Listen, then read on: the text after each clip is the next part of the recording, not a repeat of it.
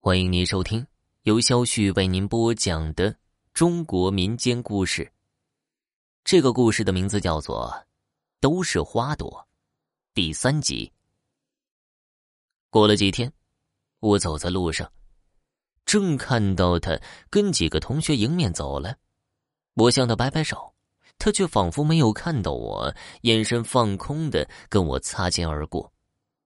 我站在路上，过了好久，还能感觉到他的肩膀轻轻撞在我肩头的那一瞬。下周的选修课，我早早去了，可他来了，坐得很远，等下了课就头也不回的走了。我坐在教室里好久没缓过来，后来我们就变成了真的陌生人。我一直没有再去上的选修课，到期末。就挂了科。不知为什么，我觉得自己受了这二十年来最重的伤。我不是一个能对人敞开心扉的人，对李小花是人生的第一次，这第一次就遭遇了这样重大的挫折。我很有些自爱，也许还有些自怜。我不知道该怎么定义自己对他的感觉，在我有限的人生经历中。甚至再加上我通宵阅读的那些杂七杂八的书本里面的人生与经历，我也不能理清。我从未对任何一个人有过这样的感觉，不论是男孩还是女孩，我很有些一蹶不振。李小花得奖的照片一直放在学校的展示橱窗里，这照片要放一整年。有个刮大风的晚上。路上一个人都没有，我砸破橱窗，把那照片偷走了。为了掩饰，我把那橱窗里所有的照片都撕下来带走了。第二天，全校哗然。过了几天，就开始安装监控。我看着工人们爬上电线杆，心里有些莫名的得意。期末，我揣着他的照片去参加补考，没想到他也在。更没想到，那监考老师一口咬定我在作弊，把我怀里的照片翻了出来。在校长室里，我一口咬定那照片是我捡的。校长就问是在哪里捡的，还说学校里是无死角的监控，让我想清楚再说。我正绞尽脑汁，李小花在门外探着脑袋给我使眼色。我借口要去洗手间溜了出来，他把我拉到角落里对口供。最后这件事就变成他因为嫌弃自己的照片拍的不好看，砸了橱窗，然后把照片扔在校外。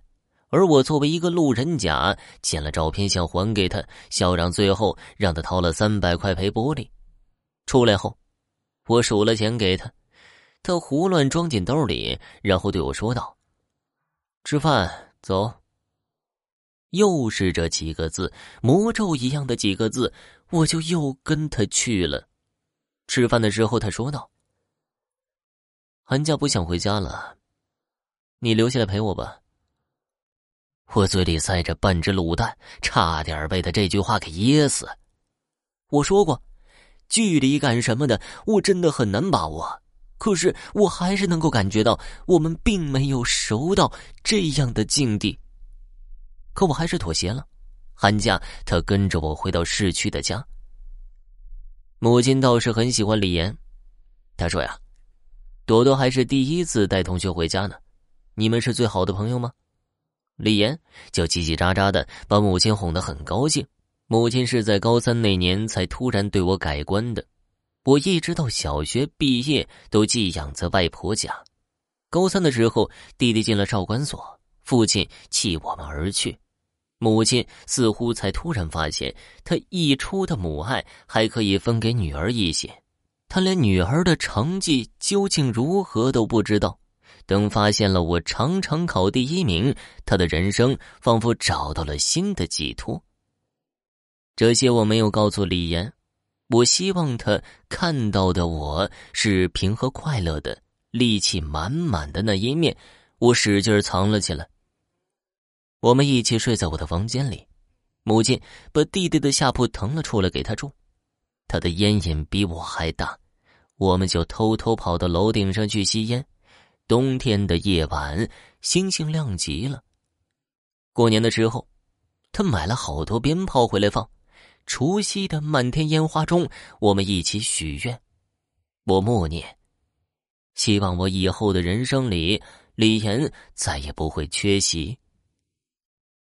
好了家人们本集播讲完毕感谢您的收听。